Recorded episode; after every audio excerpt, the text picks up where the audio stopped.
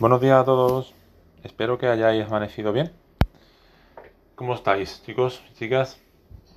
Bueno, empezamos el lunes con una semanita que se nos viene cargada, ¿eh? cargada de noticias. Yo estoy ahora mismo de vacaciones. La verdad es que no estoy prestando mucha atención a los periódicos porque ya de por sí escucho las noticias disparidad de, de, de catástrofes, de cosas malas. En fin, eh, supongo que estáis todos o a lo largo de la semana o cada día viendo la noticia y bueno, si sois unas personas que os interesa más la actualidad más que lo que le ha pasado a, Rocío Carrasco con su familia, el aniversario de la muerte de Rocío Jurado, espero que estaréis más pendiente ahora bueno, del barco que ha llegado ya a Tenerife con el sonar para ver si pueden encontrar a las dos niñas. O estaréis más pendiente también del aumento de armas que está sucediendo ahora Estados Unidos. O si algo más nacional, al tema que quiero tratar hoy, que es los indultos. A ver, para aquellas personas que no sepan lo que es un indulto, un indulto supone exonerar y librar de un castigo a alguien por haber hecho algo malo. Indultar a alguien se, se hace siempre o se produce, mira, hay una forma, no es jurídica en sí, pero digamos que el gobierno o el rey, mejor dicho, tiene la potestad de indultar a una persona siempre que se solicite, en función del caso que se, se produzca. A ver, los delitos de sedición y traición, a mi modo de verlo, no deben ser indultados. Porque aquí ya entramos en la temática de qué es libertad y qué no, qué se puede y qué no. Claro, esto al fin y al cabo es dependiendo del que le interese. Porque yo estoy seguro que si yo ahora voy a mi, a mi ciudad y quedamos 100 personas en la plaza del ayuntamiento, la ponemos, cinco, ponemos 100 banderas de la comunidad catalana en, la, en el suelo y les prendemos fuego, seguramente crearía un montón de discordia, nos llevarían a prisión. Bueno, no porque no estamos cometiendo ningún delito, porque no es una bandera oficial. A lo mejor nos pueden meter una multa administrativa por hacer bueno, por desorden público y por quemar algo en la calle. Entonces, pero no supondría un delito. Ahora bien, ¿por qué se produce esta situación de los indultos del proceso? Esto es, para el que no entienda, hace unos años, no sé si os acordaréis alguno, se produjo un referéndum ilegal en Cataluña, promovido por diferentes dirigentes de la cúpula más extremista e independentista de Cataluña el señor, y quiero decir el señor porque ante todo hay que tener educación, eh, Puigdemont, el exiliado, el que todo el mundo lo abanderó como el héroe de la República Catalana, que por cierto, en vez de ser un héroe, huyó como prófugo y se exilió en un país a costa del, bueno, del dinero de los contribuyentes catalanes y del, y del mío también, que no soy catalán, soy español.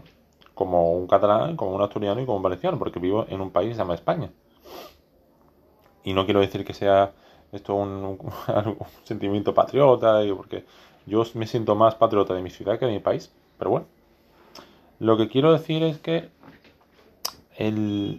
los indultos se deben usar de manera eh, ecuánime para todo el mundo. Porque dar un indulto, o dar 7, o dar 10, o dar 20 a personas que han promovido eh, una rebelión contra el derecho, si se le condena, es para cumplir la condena. Porque nos, olvidamos de todo lo que pasó esos días. Nos olvidamos de los miles de agentes de la Guardia Civil y de la Policía Nacional que estuvieron valiviendo en tres barcos en las costas de Barcelona para poder eh, sofocar lo que estaba sucediendo. La libertad del pueblo me parece muy bien. Pero una cosa se llama referéndum y se puede hacer por la buena y por la mala. La comunidad autónoma tiene un estatuto de autonomía para poder promover ese tipo de consultas llevadas al Congreso. Pero se puede hacer, claro que sí. Y se puede hacer. Lo que pasa es que tú no puedes decirle a un niño de tres meses que se ponga a correr. Las cosas llevan su tiempo. Por supuesto que se puede hacer un referéndum. Claro que sí. No. Vivimos en un estado democrático. Se puede hacer. Ahora bien, lo que no podemos hacer es que si una minoría quiere una cosa, se tienen que implantar, tiene que, tiene que estar por encima de lo que dice la mayoría. Y yo no estoy hablando de los que quieren independizarse en Cataluña y los que no, estoy hablando de, los catalanes que quieren independizarse con el resto de España. Porque hay una cosa que hay que, hay dar clara. Le pese a que le pese, Cataluña es una comunidad autónoma de España, no es un país. Nunca lo ha sido. Históricamente nunca lo ha sido. Podéis mirar todos los libros de historia. O sea, nunca ha existido un país que se llame Cataluña. Por mucho que intente adoctrinar a los niños en Baleares y en Valencia, nunca ha existido. Entonces, un indulto no se puede dar así a la ligera.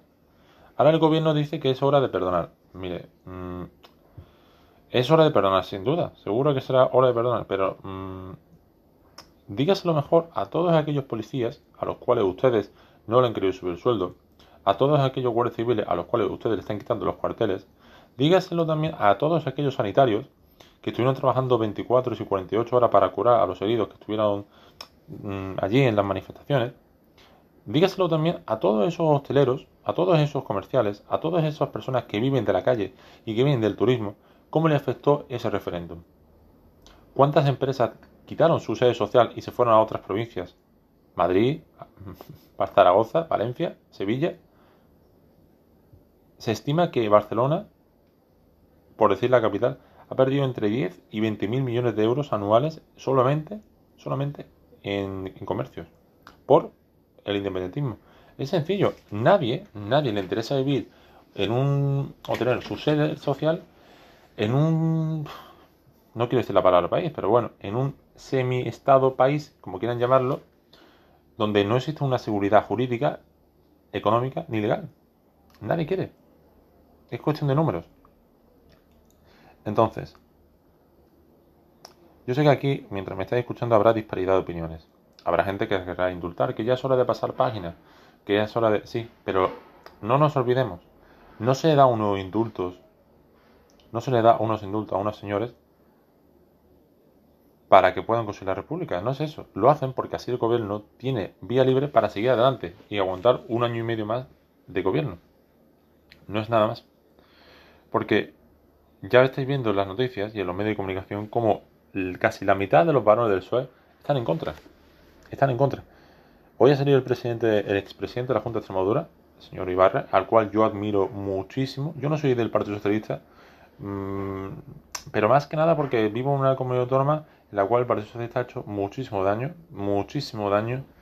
Eh, pero el señor Ibarra es alguien que yo admiro muchísimo, muchísimo además y ha dicho una cosa que me ha encantado. Dice, yo no soy de dar indultos, pero si me dan datos que beneficien a dar indultos, estaría encantado. Pero claro, ¿qué datos nos puede aportar un gobierno cuyo único fin de dar un indulto es seguir adelante en el Congreso?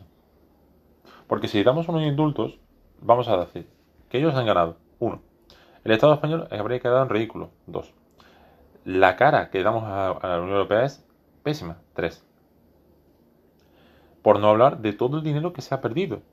Todos los recursos que se han gastado es para nada. 4. Nuestro sistema judicial va a quedar plasmado de que está corrompido por el gobierno. 5. Eh, hay que pensar más con cabeza. Estoy seguro que es más difícil hablar desde fuera de la bancada que es el presidente. Y tienes una serie de exigencias por parte de tus socios. Y más aún cuando has visto la última encuesta, que el PSOE ha caído en picado.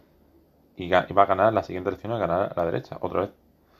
Y lo peor de todo, o lo peor, lo peor, o lo, peor para algunos y lo mejor para otros, es que la derecha no le va a hacer falta gobernar ni con PNV, ni con Esquerra, ni con BNG, ni con Coalición Canaria, ni con Master No le va a hacer falta, porque va a tener mayoría absoluta junto con Vox. Eh, y posiblemente incluso esa derecha sea incluso mayoritaria que toda la izquierda junta. Es decir, eh, va, a ser, va a ser el momento de rendir cuentas por parte de todos los socios del de, PSOE. Porque cuando Esquerra Republicana, Podemos, BNG, PNV y Coalición Canaria, más Madrid, todos esos partidos eh, se junten en una sola coalición, ¿qué creéis que va a pasar? Vosotros pensad lo que puede llegar a pasar si gobierna otra vez, eh, gobierna otra vez PP y Vox. En este país tenemos una mala costumbre, que es que cuando, se hay, un cuando hay un cambio de gobierno, todo lo que se ha hecho en la legislatura anterior se destroza. No se mantiene nada. Con el simple hecho de volver a gastar más y eh, implantar las nuevas ideologías. Por lo tanto, supone casi un año de retraso para avanzar en, lo que es la reconstrucción del país, por lo bien o lo mal que se ha hecho en la legislatura anterior. ¿No sería normal volver a otra vez a unificar ministerios? Por ejemplo, no estoy diciendo de quitar ministerios, sino reunificarlos, como se hizo hace, ocho años. Había ministerios de transporte y de movilidad juntos. Y sin embargo se han hecho tres ministerios de un solo con el hecho de seguir gastando, duplicidad de instituciones. Mira, en la comunidad autónoma andaluza hubo un año en el que había en una misma ciudad cinco consejerías de transportes. Cinco consejerías de transportes. En vez de haber una a nivel provincial, había cinco, porque eran tres, de tres territoriales y dos en, la, en los pueblos. Y todo ello, claro que sí, con eh, funcionarios a dedo, porque es una figura que existe en la comunidad autónoma andaluza, que son, son personas afines al partido que se les pone un cargo de trabajo, lo cual debería estar suprimido. Pero bueno, eso no es el tema de hoy. Los indultos no es algo que debamos hacer a la ligera. No podemos hacer que un indulto sea tan fácil mm, por hacer un delito de traición o de sedición. Si no, no serviría de nada hacer un indulto. La verdad, mirad, no estoy ya tan enfadado como en, otra, en otros podcasts que he hecho. Porque en este tengo la sensación que sí se van a dar. Que sí se van a dar. Y lo peor de todo es que se va a hacer de muy malas maneras. Y cuando se hacen las cosas de muy malas maneras, produces una acción que tiene también una reacción. Y esa reacción puede venir ya consagrada en movilizaciones, en manifestaciones, en que un todo un país se movilice contra una misma causa. Y es que eso unido a todo lo que está haciendo el gobierno de llevar otra vez a los presos de ETA a las cárceles vascas, dando de lado a las víctimas del terrorismo. Todo eso que estamos haciendo ahora, o está haciendo el gobierno de desmitificar, o perdón, desmitificar todo lo que se ha hecho por parte de los sanitarios durante la pandemia, la carga de trabajo que se le ha hecho, unido a lo que va a pasar en Cataluña, no sé yo, no sé yo, es como ponerse un chaleco bomba y entrar a un supermercado. A ver qué pasa. Es jugársela mucho, pero bueno. Yo seguiré trabajando, seguiré estando como siempre trabajando por cuenta ajena, pagando mis impuestos. Pero claro, yo lo pregunto, yo sé que a muchos de vosotros esto de los indultos es algo que os pilla muy lejos, porque claro, a mí no un familiar que está ahí en la cárcel, ni siquiera lo conozco, nunca lo he visto en persona. Porque, al igual que a vosotros, a mí lo que me interesa más este mes es cobrar la nómina, llegar a final de mes, prepararse acaso las vacaciones de verano, estar pendiente de que nadie de mi familia le pase nada, hacer la compra de la semana y si tuviera hijos, pues estar pendiente de las, de las notas, la matriculación del siguiente año, eh, las compras de los libros, los uniformes, en fin, problemas de día a día. Eh, intentaré mañana o pasado hacer un podcast más de la vida real nuestra, de lo que nos importa y de lo que no. Hace dos días recibí un correo de una chica diciéndome que le ha gustado mucho el podcast que estoy haciendo, sobre todo el podcast que hice sobre el feminismo, y me ha dado una serie de notas y de ideas que le gustaría compartir eh, con todos vosotros para que podamos tratarlo. Ella no es de España, es de otro país. Y bueno, me, está hablando sobre todo de la delincuencia y de la corrupción que hay en su país. Creo que es bueno que hablemos también de la corrupción, porque durante muchos años se ha hablado de la corrupción en España, lleva ya un tiempo sin hablarse, porque hay otros temas, digamos, que lo encumbran. Pero bueno. Eh, chicos, chicas, espero que estéis todos bien. Espero que en casa estéis todos bien, de verdad. Ya por lo menos vamos vacunándonos más rápido. A mí espero que me vacunen, si no en verano ya pasado. Y a todos los que me escucháis, siempre muchísima precaución. Que el COVID siga ahí, el virus siga ahí. Y recordad, el verano, muchísimo cuidado con las quemaduras solares. Ahora que viene el sol y el veranito nos vamos confiando. Mascarilla siempre, protección, seguridad de, de dos metros o un metro y medio. Si vais a comer, que sean convivientes. Parece una tontería, ¿eh? pero conozco gente que por saltarse esto han cogido el COVID. Algunos están bien y otros no están tan bien.